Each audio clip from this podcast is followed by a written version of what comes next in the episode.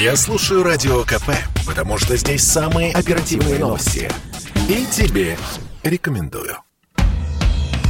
Комсомольская правда и компания Супротек представляют. Программа «Мой автомобиль». Что-то как-то все медленно в нашей стране. Вы, вы же в курсе уже, что Госдума приняла в первом чтении закон, который отменяет обязательный техосмотр. А вы знаете, когда второе чтение? Когда? А когда, когда третье? А, а когда там автограф президента? Короче, Андрей Олег Осипов, редактор портала осипов.про у нас на связи. Доброе утро. На связи. Доброе утро. А, я Дмитрий Делинский. Э, координат наши в пространстве 8 800 200 ровно 9702. Телефон прямого эфира. И э, номер, по которому мы принимаем сообщения в WhatsApp, Viber и Telegram 8 967 200 ровно 9702. Так, а насчет вот этого самого э, техосмотра, этой отмены. Смотрите, я заглянул, не поленился в документы, э, опубликованные на сайте Госдумы. Вот эта вся сопроводиловка. Там такая штука. Срок предоставления поправок 8-12-2021. Это значит, что э, второе чтение, ну, минимум через месяц. Да, где-то так. Но это нормально на самом деле. Это и так достаточно быстро принимается этот законопроект. А вот слушайте, многие... все, все эти иноагенты, вот, вот это все, все, все это закручивание гаек принимают по щелчку пальца по, э, за неделю. Ну да. Не, ну вы, Дмитрий, вы не сравниваете одно с другим-то. Ну как вы... По важности ранжируете. Важность. По важности. Одно дело какой-то там техосмотр, понимаешь? И другое дело тут иностранец, по-шредиск эдакой, точнее русский, который иностранец на самом деле. А, формулировка, опять же, из э, документов. Значит, в связи с чем э, такая задержка, в связи с чем срок предоставления поправок такой медленный, длинный, значит, привести в соответствие с тех регламентом Таможенного союза. То есть в первом чтении они этот закон одобрили как э, идею, вот, а сейчас собираются как-то его поправить. А чтобы... сейчас схватили за голову то, что вот этот вот техрегламент – это самый вредоносный документ, по-моему, последнего времени. Он мешает, так сказать, людям э, жить, ездить и э, машины, э, скажем так, улучшать. Все, что касается технических переделок, я вот это имею в виду. Ну и с техосмотром, наверное. Как же техрегламент предусматривает проведение техосмотра? Более того, почему казахи должны проходить, а мы нет? Да, и более того, скажу, или белорусы. Процедура, про, процедура проведения технического осмотра должна быть приведена полностью с техническим регламентом. Она производится сообразно техническому регламенту, и именно проверка соответствия транспортного так, средства все. техническому регламенту является той самой целью техосмотра. Вот это уже надоело, я абсолютно согласен. Это уже, конечно, надо давно-давно взять и отменить. Дмитрий, мы сейчас ничего не проясним. Вот ничего больше, не проясним. Больше того, что сказали депутаты, мы уже сказать не сможем, я так боюсь. Начало положено. Есть шанс. Да, там еще есть справедливая Россия, которая хочет вообще для всех отменить. А эти там раз, э, ну, старше четырех лет. В общем, все это скучно, мы уже обсуждали много раз. А жизнь, между тем, не такая скучная. Да, очень да, много, да. очень много новостей веселых. А, смотрите, вот самое веселое из того, что я видел, по крайней мере, по состоянию на сегодняшнее утро, а, условное название «Не все QR-коды одинаково полезны». Гаишники, гаишники а, отказываются принимать документы на машину в электронном. Помните, в сентябре Минцифры э, с помпой запустила специальное приложение для смартфонов госуслуги авто. И тогда нам говорили, что э, это еще один важный шаг к полному отказу от бумажных документов э, в сторону цивилизации, цифровизации, всего и все. Да, да, да, да, да. А, теперь вы можете показывать инспектору э, СТС с экрана мобильника. Так вот, гаишников предупредить об этом забыли. Ну, именно. Ну, слушайте, Дим, ну вообще я удивлен и искренне сочувствую тем людям, которые вообще на это все дело купились, потому что другого слова у меня нет. Я вам скажу, что какие там СТС права. Вот яркий мой личный пример с QR-кодом после перенесенного ковида – это бред. Я вчера начал разбираться, просто случайно. Вот я зарегистрирован на всех вот госуслугах, на МОСРУ и так далее. При помощи МОСРУ мне выдали QR-код на полгода, ну, поскольку я вот буквально в октябре переболел. Но самое интересное, что сейчас мне понадобилось это все дело на английском языке, я захожу в госуслуги, а в госуслуги мне пишут, что никакой информации нет, ни о каких заболеваниях. Я написал обращение. мне приходит ответ. Вы неправильно, видимо, что-то с ведомством, ведомство что-то затянуло. Вы понимаете, когда а, госуслуги федеральные не могут получить информацию, уже выданную на достаточно крупном федеральном объекте, субъекте, коим является Москва, и между ними передача данных не осуществляется, хотя QR-код у меня есть, а, по нему можно только считать, а распечатать его в английском виде я не могу. И даже, причем, самое забавное, более того, заходя на сайт мост.ру через сайт госуслуги, он меня определяет как другого гражданина. Вот, то есть два Осиповых Андреев, оказывается, существует в России. С одним и тем же СНИЛСом, ННЛ и с одним и тем же паспортом. Нас двое. Один я... болел, QR-код имеет, другой не имеет. Слушай, я, я помню... Это классно. Это я... подтверждает верность квантовой теории. Какой еще квантовой теории? Ну, там же они сразу в двух местах могут находиться. Вот так и ты. Так я не квант, я это млекопитающий, в общем-то. А это нет, ты тоже из кванта состоишь. Андрей Олег, я, я помню пару фильмов, которые э, начинались примерно так же. Фантастические. Было дело. Вот так вот. Понимаете, какая штука? Вот, вот Короче говоря, доверять в этом смысле пока рано цифры. И, конечно, конечно э, гаишники потребует лучше бумагу возить с собой, это, проще говоря... Да не, ну чтобы просто не выглядеть идиотом. Да, вот хлопот, это, да. Ну, вот ну, это, слушайте, э, Миллион скачиваний с момента запуска приложения, это было в сентябре, напомню. Эм, рейтинги там 4,5 на Google Play, 4,3 на App Store, вот, вот это все. Ну, люди, люди доверяют. Ну, вот я сегодня буду третье письмо, не второе письмо на госуслуги писать по этому поводу. Слушай, я по одному ну, поводу написал 10 штук, поэтому... Бесполезно. Спокойно, спокойно относись. Я не понимаю, ноль и единица – это цифра, да? Это электронная передача, это как звонок по телефону, да? Как может вообще принимающий не принять то, что отправляет? Вот как Дмитрий правильно заметил, существует важность документов. Ты не представляешь особого интереса для госуслуг. Нет, то что я для этой страны, в принципе, не человек, а. это давно известно. Я давно это понял. Мне не надо это лишний раз объяснять. Все.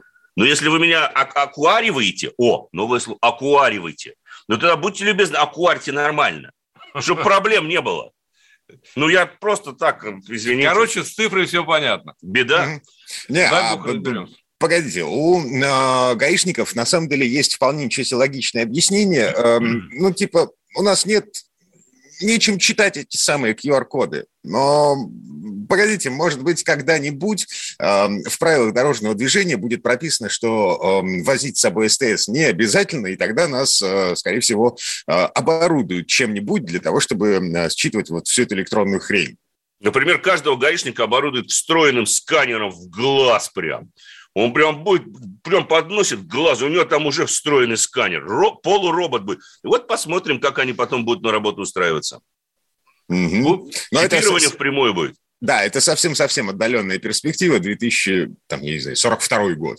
Но... Не знаю, не знаю, как сказать. Сейчас темп развития, понимаете ли, прогресса.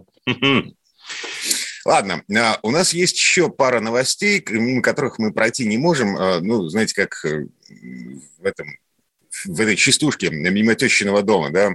Я без а, шуток не хожу. Я без шуток не хожу, да-да-да. Значит, а, а, гримасы ковидного авторынка. А, бизнес автоперегонщиков в России возродился.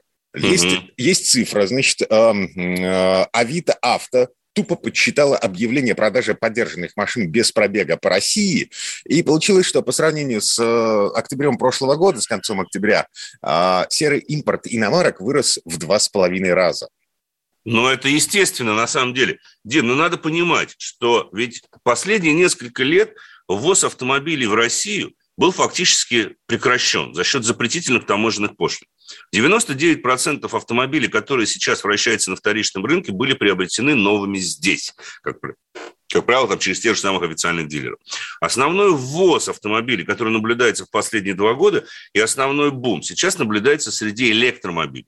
Ввозят в основном Теслу, из Японии, с Дальнего Востока тащат Nissan Лифы, а, некоторые корейские машины, которые только появились, ну и прежде всего а, огромное сейчас количество китайских электромобилей возится. Почему? Потому что на них до сих пор действует нулевая пошлина, а, это во-первых. И во-вторых, люди поняли, что с хорошим современным электромобилем можно здорово экономить, собственно говоря, как на каждодневных расходах, на топливе, на обслуживании и так далее и тому подобное. Как результат, у нас электромобилей становится больше. Другой вопрос, что из той же самой Японии по-прежнему тащат очень много праворуких автомобилей. э, если посмотреть на структуру, то вот, в частности, в десятке самых популярных на первом месте там Альфард, там Nissan Leaf, Honda Stepwagon, Toyota Crown, э, Honda Freed. Это все те машины, которые новыми не представлены в России, не существует такого сегмента. Это компакт ну, то есть как бы он существует, этот сегмент. Нет, Альфа но... поставляется официально, да. Нет, официально его покупать нельзя. Потому что ни ну, один нормальный человек да. за Тойоту 6 или 7 миллионов за вот этот вот Началось. бытовой пылесос не отдаст. Опять, значит, да, опять. всем известная любовь да, Осиповых к Тойотам. Да, а смысл в чем? Значит, у нас эм, чуть не в два раза сократился ассортимент э, моделей автомобилей э, на рынке за последние, чуть не помню, лет семь, наверное. Да. Да, и в связи с этим, ну, и, плюсом еще дефицит, а, значит, вызванный дефицитом чипов. Короче говоря, а, народ начал активнее засматриваться за границу. Угу.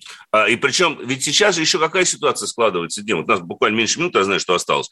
А цены растут. На, вторичный рынок, на вторичном рынке цены растут даже быстрее, чем на первичном рынке. Но это не означает, что массовый автомобиль можно ввозить в Россию, все равно будет невыгоден. Но имеет смысл сейчас возить, кроме электромобилей, уже упомянутых, это какие-то эксклюзивные машины, которые здесь не представлены вообще в целом. Вот они будут востребованы и впоследствии, потому что снижение цен на них будет не столь значительным. И вот их имеет действительно смысл тогда возить.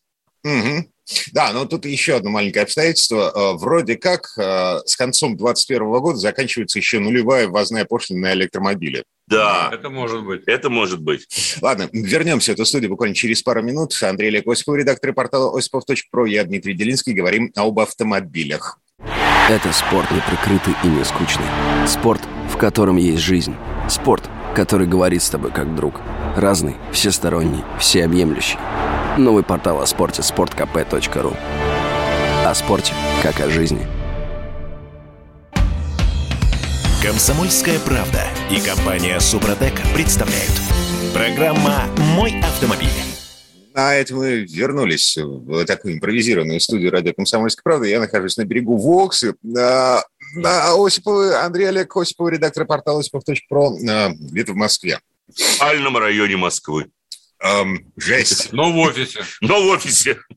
Так, э, слушайте, сейчас мы про ваши московские дела сейчас немножко еще поговорим, э, про то, mm. как э, поменяется МКАД. Москва же уже похорошила при Сергее Семеновиче. Вот. Вот. А МКАД, э, ну, что-то как-то немножко отстает. А, но а, координаты наши в пространстве, для того, чтобы у вас была возможность принять участие во всем этом. 8 800 200 ровно 9702 – это номер, в котором мы принимаем звонки в прямом эфире. И 8 967 200 ровно 9702 – номер, в котором мы принимаем сообщения в WhatsApp, Viber и Telegram. Так, и по поводу МКАДа. Mm-hmm.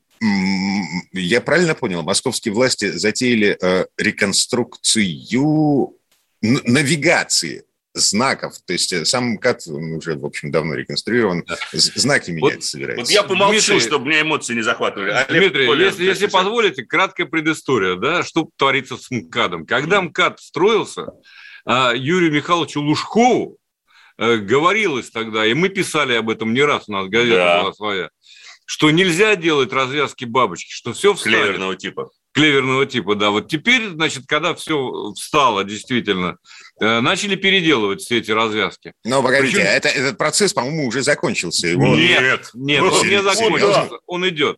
И действительно, потом ввели 10 миллионов, э, выделили на то, чтобы пронумеровать все съезды и выезды на МКАД. Соответственно, Оказалось, зарубежным опытом. Соответственно, да. У нас вечно находит какой-то зарубежный опыт. Там Гвиана или э, еще какой-нибудь. Я сейчас приведу, не могу. Алексутов сказал, каждому съезду с кольцевой автодороги нужно присвоить отдельный номер. Похожая система действует в США с надписью «Экзит». «Экзит» да. – это съезд. Да. «Экзит» – это съезд, это правда. Окей, да, окей, Значит, ладно, молчаем. Э, вот я каждый день езжу по Москве, и каждый день, честно говорю, езжу по МКАДу минимум 50, а то 100 километров-то уж точно в день ежедневно. проделываю, да, ежедневно. Так вот, даже я путаюсь в этих съездах. То есть сделаны эстакады таким образом, я не знаю, кто их проектировал. Я думаю, что их проектировали разные люди по своему усмотрению. В общем, все это огромный эксперимент. Их объединяет одно – отсутствие мозга. Отсутствие, да, абсолютно безумные совершенно съезды, выезды. Разобраться человеку э, специально необученному совершенно в них невозможно. Я mm-hmm. очень сочувствую тем, кто приезжает в Москву. Это кошмар, я вообще никак не понимаю. Я не понимаю, как они ездят здесь. Да. Вот, но я в связи с этим, вы знаете, что вспомнил? Вспомнил я э, господина Вознесенского Андрея, да?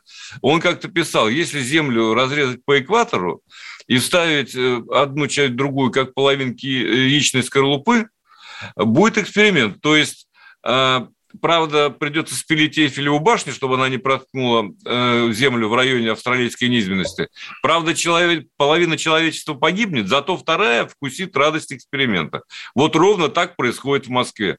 Все, слушайте, погодите, погодите. У ЦОДД вашего э, доблестного есть вполне ничего себе логичное объяснение тому, Нет. Что, что они затеяли. ДТП так. на МКАДе. А МКАД, э, в общем-то, одна из самых аварийных трасс э, в да. России вообще, в принципе. Так да. вот, ДТП на МКАДе происходит из-за того, что водители резко тормозят и перестраиваются в последний момент перед нужным съездом запутавшись в маркировке, в обозначениях, в экзитах. Все, вот во всем все правильно, Дмитрий. Все ну, правильно. Правильно они говорят, и правильно вы э, цитируете. Дело в том, что действительно, я уже сказал, что эти съезды э, просто так не, не различишь один от другого. И действительно непонятно, куда съезжать. Особенно с магистралей, которые э, подходят к Москве.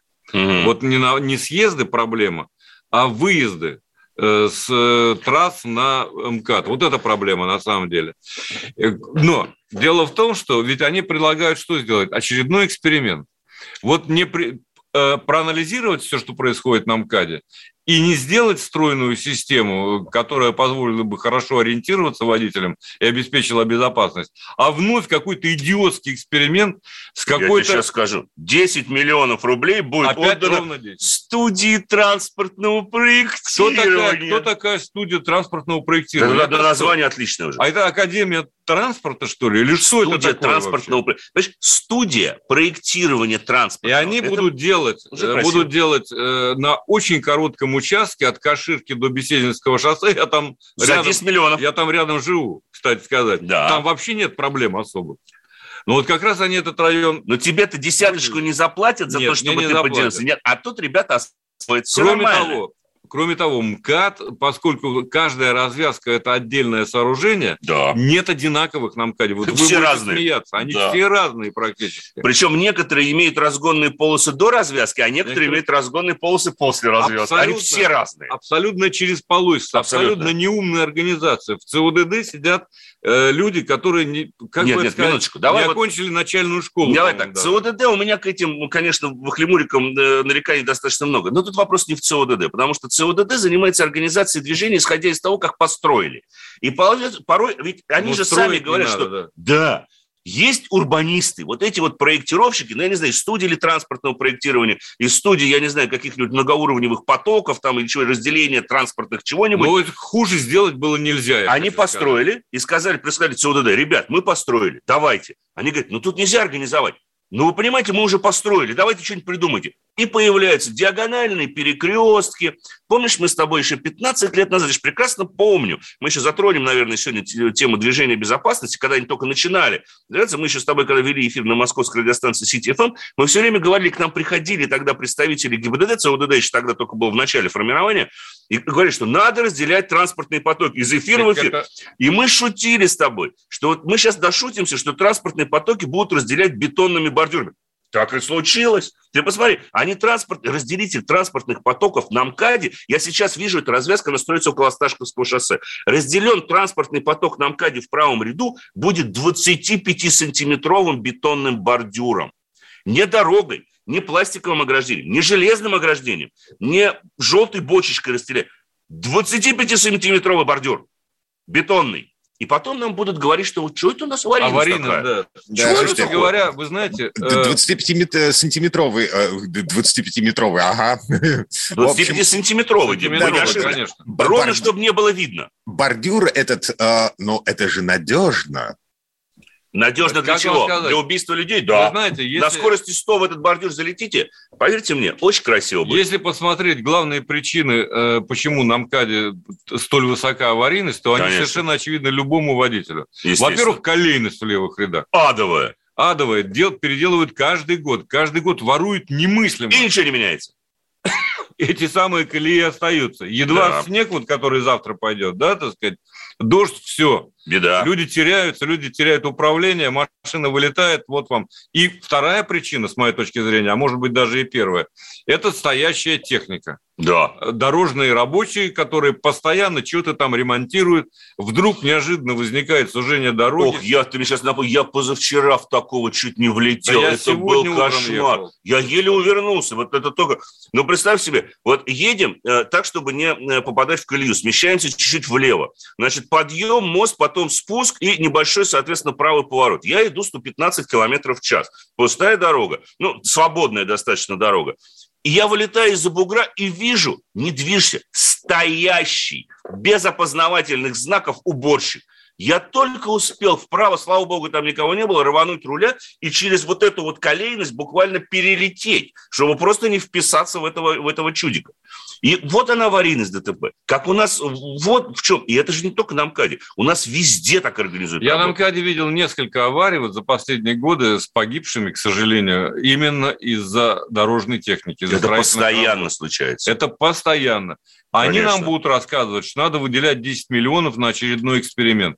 По-моему, это люди ну что, люди экспериментируют над людьми, как, как все нормально. Сказать? Ну вот как с э, в пойме Вознесенского. Да, конечно, да. так и есть. Да, вот давайте сейчас поэкспериментируем, как получится. И потом мне нравится... Да, погибнут, но зато вторые зато научатся вторые... ездить. Отлично, да, она будет быстро перестраиваться. И сейчас говорят, чем мне отсюда Более того, 50% водителей, значит, они используют навигатор, но при этом резко тормозят, чтобы с левого ряда уйти вправо, значит, на съезд. Вот они действительно думают, что мы прям вот такие вот неумные люди, которые прям с упорством маньяка... Я знаю, у нас левый ряд маслом намазан. Но вот мы с упорством маньяка на шестиполосной дороге очень долго будем ехать в левом ряду с тем, чтобы через 200 метров, за 200 метров до съезда сразу по диагонали ну, вправо рвануть. Я скажу, что это невозможно за 200 метров. А, конечно, беда со знаками, беда с указателями, беда с нумерацией. И лучше от вот этого идиотского эксперимента, который они затевают. Да нет, будет. конечно. Слушайте, на, откуда вы знаете, что этот эксперимент идиотский на самом деле? Потому что, Потому а, что я знаю, где он происходит. И я уже читал, допустим, э, то, что сказал начальник э, транспортного планирования Российской Академии транспорта Михаил Якимов. Вот, его вот можно... это профессиональный вот, человек. Вот, оказывается, есть у нас Академия транспорта. Да, но, оказывается, есть Академия транспорта, но тендер в 10 миллионов выделяется... Выигрывает не Академия, а какая-то левая контора. Студия транспортного проекта. Нет, я не знаю, может быть, они очень умные люди, может, они гении. Нет, погодите, мы, не, мы не знаем, что они предлагают, потому что э, это только концепция, они еще ее даже не начали, в декабре закончат. Дим, они за 10 миллионов будут решать, как следует располагать указатели, какого цвета и размера они должны быть, и что на них необходимо писать. За 10 миллионов рублей я вам бесплатно сейчас, за 20 секунд, оставшихся до конца этой получасовки, расскажу, какого они должны быть цвета и что на них нужно писать. Мне не нужно за это 10 миллионов платить, понимаете? Нет, ты зря отказываешься, между прочим. А так мне никто не предлагает. Погодите, 20 секунд у нас есть. Да, пожалуйста. Указатели должны быть белые, светоотражающие, обозначать выезд на соответствующую дорогу и стоять за несколько сотен метров до того места, если есть разделительный поток. Согласно Все. правилам. Согласно правилам дорожного движения Венской конвенции от 1969 года. Точка. Пробовали, не помогает. Ладно. 10 миллионов выделяет. Отлично. Вернемся через пару минут буквально впереди немножко рекламы и новости. Андрей Лекосиков, редактор портала «Испов.про», я Дмитрий Делинский. Мы говорим об автомобилях. В следующей четверти часа будем отвечать на вопросы автомобилистов. Программа «Мой автомобиль». Я слушаю Радио КП, потому что здесь самые осведомленные эксперты. И тебе рекомендую. Комсомольская правда и компания «Супротек» представляют. Программа «Мой автомобиль». На этом мы вернулись. Я Дмитрий Делинский из берега Воксы, редактор портала осипов.про, Андрей Олег Осиповы из, откуда-то из центра Москвы. На связи у нас? Недалеко от МКАДа, на самом деле. Да, как раз вот по той дороге, по которой мы говорим, мы по ней это ездим часто. Конечно, на связи. Куда же нам деваться-то? Здесь мы. Вдруг будет вопрос, пишите, звоните, дорогие друзья. По машинам, по любым, пожалуйста. 8 да. 800 200 э, ровно 9702 – это телефон прямого эфира. 8 967 200 ровно 9702 – это номер, по которому мы принимаем сообщения в WhatsApp, в Viber и Telegram. Но, в общем, пока мы э, не перешли к конкретным машинам эм, и к ответам на вопросы, тут есть еще пара цифр достаточно важных. Значит, в России на треть, даже больше, чем на треть, выросло число ДТП с машинами каршеринга. Это официальная статистика госавтоинспекции за 9 месяцев этого года в сравнении с 9 месяцами года предыдущего. Это что, а, в водители каршерингов, они окончательно распоясались, потому что машин каршеринга больше не стало. А Они никогда такое... и не подпоясывались. Но я, во-первых, с одной стороны, да, Дим, я понял. Просто я сейчас смотрю на другие цифры, что в авариях каршеринга 831 а, человек получил травмы, это плюс почти 42% относительно прошлого года, и 45 человек погибли, плюс 136,8%, то есть в два с лишним раза практически больше погибло. Но мне кажется, причина не только в самом сервисе каршеринга, в его доступности для разных категорий граждан, особенно категории необученных. Проблема еще и в том, что за последний год, вот как ни странно, за время пандемии была проведена очень сильная модернизация дорожной сети Москвы. Это программа «Моя улица» и так далее.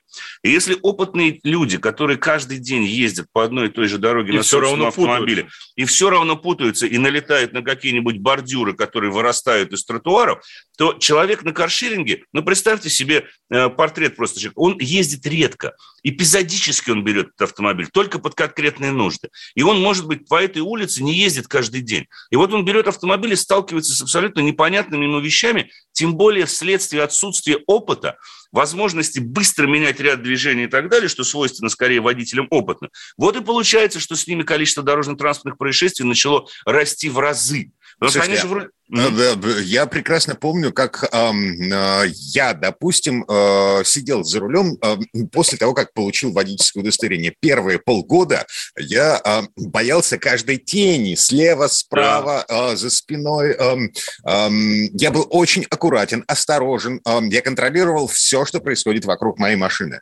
Но как бы, э, э, может быть, нет логики в том, что э, редко ездящий водитель на каршеринге, эм, ну, как бы пугается, Нет. путается.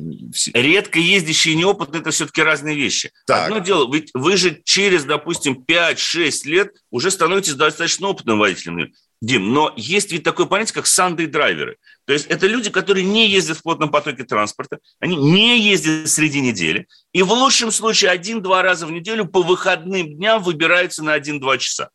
И для них вот этот вот пробел в неделю, а по московским меркам за неделю вы можете столкнуться с тем, что эта улица стала, допустим, односторонней и уже перекрыта. У нас такое бывает сплошь и рядом. Нет, и главное, вот еще просто замечание по ходу. Дело в том, что э, это как постоянная тренировка. Конечно. Вы должны постоянно быть за рулем. Уверяю вас, что неделя – это большой перерыв. Да. Вот мы с Андреем меняем машины достаточно часто, ну, можно сказать, каждую неделю. И все равно ты привыкаешь, как э, там какие-то минуты. Конечно. И все равно, и кроме того, город настолько стремительно и не в лучшую сторону, с моей точки зрения, развивается, я имею в виду Москву. Именно для автомобилистов. Именно для автомобилистов, э, что э, узнать все и привыкнуть к этому и планировать заранее поездку чрезвычайно сложно. Конечно. Отсюда рост аварий. Вообще же, на самом деле, с аварийностью в Москве происходит беда при э, снижении средней скорости движения, при постоянных ремонтах автомобилей и камеры, мы по-прежнему не можем добиться более или менее приличных цифр. Но посмотрите на другие составы, скажем так. Да? Ну вот, ну ладно, по поводу средств индивидуальной мобильности, аварий с ними стало на почти 51% больше, на 52%. Я даже говорить не буду. Это уже оскомину всем било, но тем не менее 10 человек погибло, плюс 150%. Кошмар. к прошлому году. 10 человек погибло из-за аварии со средствами индивидуальных, с электросамокатами. Это как вообще? 438 человек пострадало. Это что ж такое-то вообще происходит на самом деле? Но, правда, вот тут можно говорить, вот по поводу опытных водителей. Количество пьяных аварий снизилось на 28%. При этом рейды у нас теперь, вот особенно в последние Исключительные недели, только по пьяницам. Исключительные только по пьяницам. И они устраивались всю прошлую неделю, вот особенно в северо-восточном округе Москвы. Рядом проезжает на скорости 50 километров в час э, электросамокат, да. Никто из гаишников на него внимания не обращает. Зато два продавца полосатых палочек останавливают всех остальных. Но нет владельца средств индивидуальной мобильности. Ты что с него возьмешь? Правильно, потому что можно срубить. Вот, собственно говоря, получается такая, на самом деле, очень грустная э, ситуация. Ну, хорошо, что хоть э, число машин с такси, аварий с такси уменьшилось. Но это, видимо, потому что таксистов стало меньше, и услуги их подорожали. В Москве, кстати говоря, э, с этим действительно сейчас стало так сказать, несколько проблематично, я вот так угу. Так или иначе, эм, вы все равно меня не убедили в том, что э, э, машины каршеринга, э, водители, сидящие за, за рулем автомобиля каршеринга, они, ну, потенциально Безопасны? Не, не сильно опаснее, чем все остальные. Ну, они опасны. Они, они действительно опасны. опасны. Более того, я их сторонюсь, честно скажу. Конечно. В Москве э, я просто вижу, как люди ездят, и мне становится не по себе. Но давайте будем откровенны, почему это происходит. Вот несмотря на то, что мы много, уже месяцев, даже лет, говорим о том, что все эти каршеринги, это ужасно, там надо же Давайте примем одну простую вещь. Крупнейший оператор каршеринга принадлежит московской мэрии и частично господину Лексутову. Делимобиль – это крупнейший оператор. Поэтому, когда между человеческой жизнью и желанием заработать денег, как в случае с государственной, практически с муниципальной корпорацией Делимобиль, у нас возникают такие вопросы, у нас на первую очередь выходит, конечно же, желание заработать денег. А мы люди – это так, вторично. Причем Ладно, черт с ним, с этими, вот, которые не умеют водить, которые вылетают там так на скорости. Значит, черт с ним? Нет, они сами себя убивают. Это, естественно, да отбор нет, ну, срабатывает. Жалко человека любого. Они за, они за собой других людей тянут. Вот Посмотри это... аварии за последние две недели, когда каршеринговая машина перелетает через бордюр, летит в автобусную остановку. Понимаешь, сколько можно говорить о том, что нужно как-то обезопасивать, так сказать, и автобусную остановку не надо делать бетонных разделителей потоков. Но вот каршеринги, они просто наиболее явные представители, потому что опыта мало, а желание быстро ездить есть, потому что каждая минута на счету. И вот получается, он начинает насыпать, валить, пусть даже он знает эту дорогу, сталкивается с тем, с чем он не сталкивался вчера, потому что он тут бывает только раз в неделю, и вот тебе авария, и вот тебе погибшие.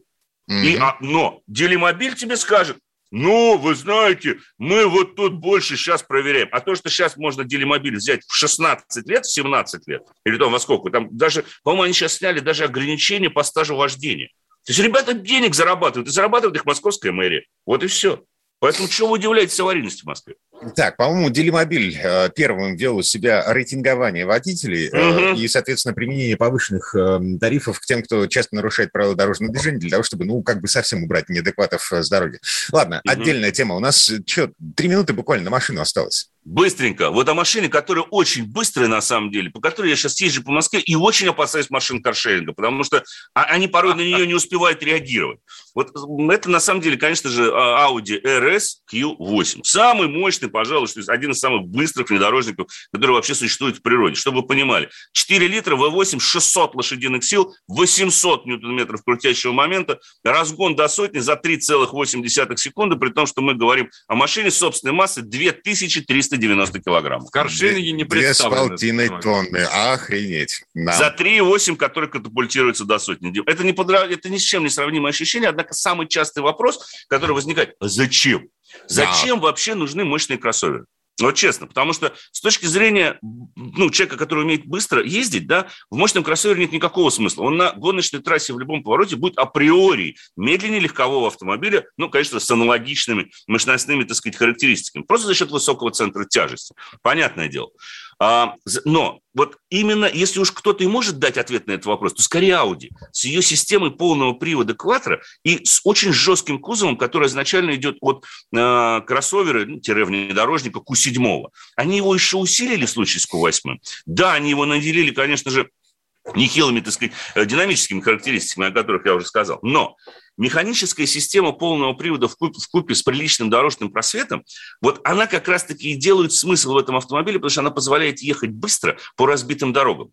Да, кто-то скажет, ну там такие же, там диски 23 дюйма, чтобы вы понимали диаметр дисков. Там полосочка 295 на 35 на 23. Вот такой там размер, собственно говоря, колеса. Э, они, естественно, одинаковые. Но вот здесь за счет именно системы полного привода и жесткого кузова, на этом автомобиле можно ехать очень быстро. Причем, в отличие от других представителей этого семейства, не буду называть, эта машина очень стабильна на всех поверхностях, потому что сказывается э, привод Quattro. Потому что иногда на мощных внедорожниках, особенно когда перестраиваешься через колею, возникает проблема в том, что у него кормы нет.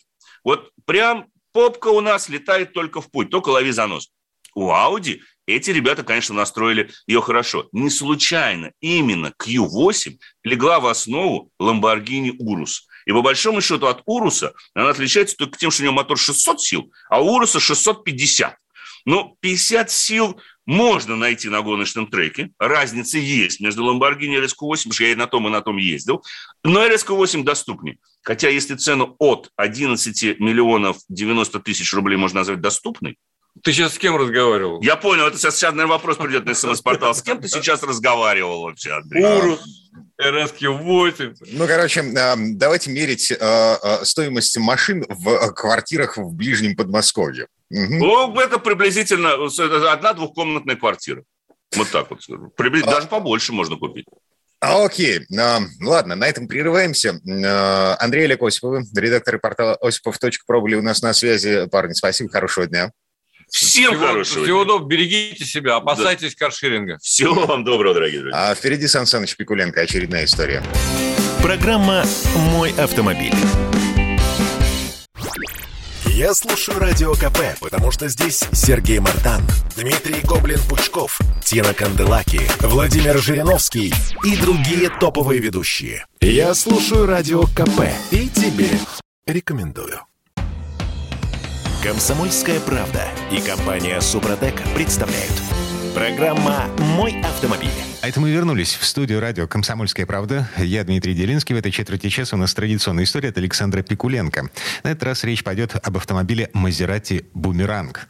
Впервые этот концепт-кар показали в Италии в начале 70-х годов прошлого века. Это был просто космос. В то время, когда в СССР выкатили с конвейера «Жигули Копейку», в Италии малоизвестный тогда дизайнер Джорджо Джуджара показал космический корабль на колесах. Но слово Сан Санычу. Предыстория. Глядя на Мазерати Бумеранг, мне кажется, что сегодня автомобильный мир лишился воли и слепо повинуется потребительским капризам. Какие вкусом-то не назовешь. Современные дизайнеры забыли, что должны быть выдумщиками и немного волшебниками. Первым потрясением для меня было, когда я обнаружил, что итальянские дримкары построены как обычные автомобили, без какой-либо скидки на их выставочные назначения. Кузов стальной, стекла не какой-то плексиглаз, а полноценные, фары зажигаются, тормоза тормозят. Особым шиком семьи Джуджара стало использовать прототипы в повседневной жизни. Рано утром сесть за руль в Турине и через пару-тройку часов оказаться на Женевском автосалоне. Автомобили такого типа итальянцы называют фори серия. Продолжения у них обычно не бывает. Их назначение – показать возможности кузовного ателье а итальянские кузовщики знамениты на весь мир, одна незадача. Контракты на создание серийных моделей для крупных компаний нередко включают в себя пункт о неразглашении. И только спустя годы выясняется, что половину Volkswagen в 1970-е годы придумала ателье Джорджета Джуджара. И вот, лишаясь иного способа публично заявить о себе, Ателье строит нечто из ряда вон, своего рода четырехколесное портфолио. Маэстро Джуджара, благо что признан самым выдающимся автомобильным дизайнером 20 века, все свои проекты задумывал сам. Чего не скажешь про соперников студии Бертона и Пенинфорина. Да и сам Джуджара почти 10 лет пребывал в тени марки Бертона. Ночью Бертона мастерски эксплуатировал энтузиазм одиночек, влюбленных в автомобиль.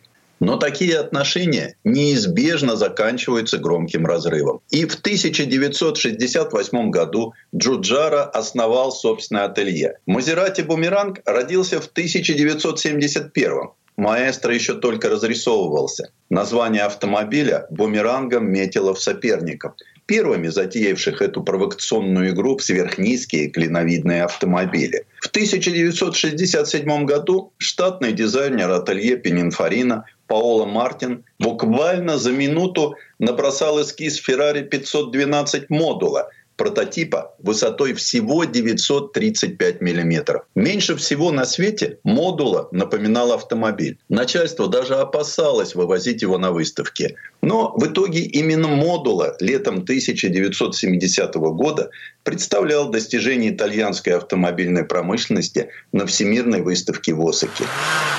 А в октябре того же года ателье Бертона показало на Туринском автосалоне еще более радикальный проект – прототипа Zero Lancia Stratos. Этот автомобиль был еще ниже, 840 миллиметров. Его лобовое стекло находилось под тем же углом 77 градусов. У Джуджаро сложились непростые отношения с автором Stratos Марчелло Гандини. Можно сказать, Гандини был повинен в его уходе из Бертоны – или это хитрый сеньор Бертона так подстроил. Словом, бумеранг стал не просто демонстрацией возможностей ателье и дизайн. Он был ответом Джоджара лично Гандине. По сложившейся традиции дебют состоялся на Туринском автосалоне в 1971 году. В марте 1972 на Женевском моторшоу прототип предстал уже в полной боевой готовности. Оснащенный V8 мощностью 310 лошадиных сил от спорткупе Мазерати Бора и ситроеновской гидропневматической подвеской, теоретически Бумеранг был способен разбить и все 300 км в час. Но от него этого не требовалось. Один из журналистов, увидев прототип, воскликнул. «Да он и стоя на месте выглядит, будто несется со скоростью 100 миль в час». Кстати, на бумеранг Джуджаро учел эргономические просчеты соперников. В салон прототипа ведут двери обычного типа, а не стеклянные колпаки. Бумеранг самый высокий строится 1070 мм. Да и угол ветрового стекла на пределе возможностей. Наклони его сильнее, и из-за преломления лучей вести автомобиль станет невозможно. Увиденное будет сильно искажаться. И все же именно с этого проекта появился узнаваемый почерк маэстро Джуджара. Особенность человека не просто знающего предмет, но и отвечающего лично за успех дела – практичность.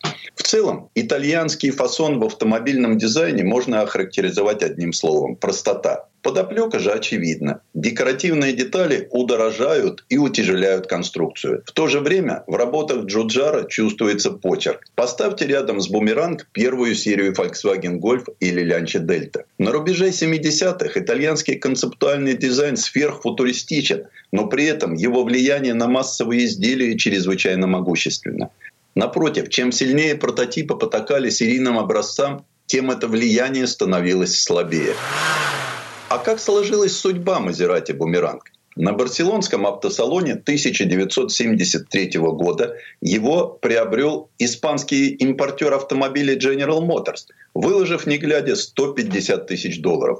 Изготовление такого рода прототипов в то время обходилось итальянским ателье примерно в 60 тысяч долларов – Жена импортера, устав от постоянных интрижек мужа, подала на развод и отсудила у него бумеранг. Его купил некий предприниматель из Бильбао. Следующим владельцем стал музыкант Вальдо де лос Риос. Но уже в декабре 1974 года автомобиль был выставлен на продажу в одном из салонов Мадрида. Теперь Бумеранг отправился в Валенсию, где 23 мая 1975 года получил регистрационные знаки V3090N. Следующим бумеранг приобретает владелец ночных клубов из Бенедорма. Он доволен. Где бы ни останавливался автомобиль, собирал толпу зевак. Сам Шах Ирана, большой поклонник Мазерати, засылает к нему эмиссаров и готов выкупить бумеранг за 300 тысяч долларов. Но вскоре Шаху будет не до автомобилей. Да и у владельца ночных клубов начнутся проблемы. По иронии, вызванные иранским кризисом. Некий Бертольд Ольман из Эссена, путешествуя по Коста-Бланка, повстречал на дороге умопомрачительный автомобиль. В лучах заката он казался кораблем пришельцев. Герр Ольман видел его на какой-то выставке 8 лет назад, и тут такая встреча. Он погнался за ним изо всей прыти его арендованной малолитражки и нагнал, и уговорил хозяина уступить сокровище. У нового владельца бумеранг осел на целых 23 года. Был приведен в порядок и даже поучаствовал в 90-м году в возрождаемом формате светского раута Concours d'Élégance Louis Vuitton в парижском парке Богатей. В жюри конкурса входил Джорджетто Джуджара. Пользуясь случаем, Герольман попросил маэстро расписаться на задней панели кузова. Замечу, что при всех манерах итальянского мафиоза, ношении темных очков, неспешной жестикуляции, легкой хрипотцы в голосе, общении исключительно по-итальянски, сеньор Джуджара очень сговорчив, когда дело доходит до автографов. Надо ли говорить, что Гер Ольман был на седьмом небе от счастья? Автограф заметно повышал бумеранг в цене. Предыстория. Сан Саныч, спасибо. Это был Александр Пикуленко, летописец мировой автомобильной индустрии. У нас на этом все на сегодня. Дмитрий Делинский, «Комсомольская правда». Берегите себя. Программа «Мой автомобиль».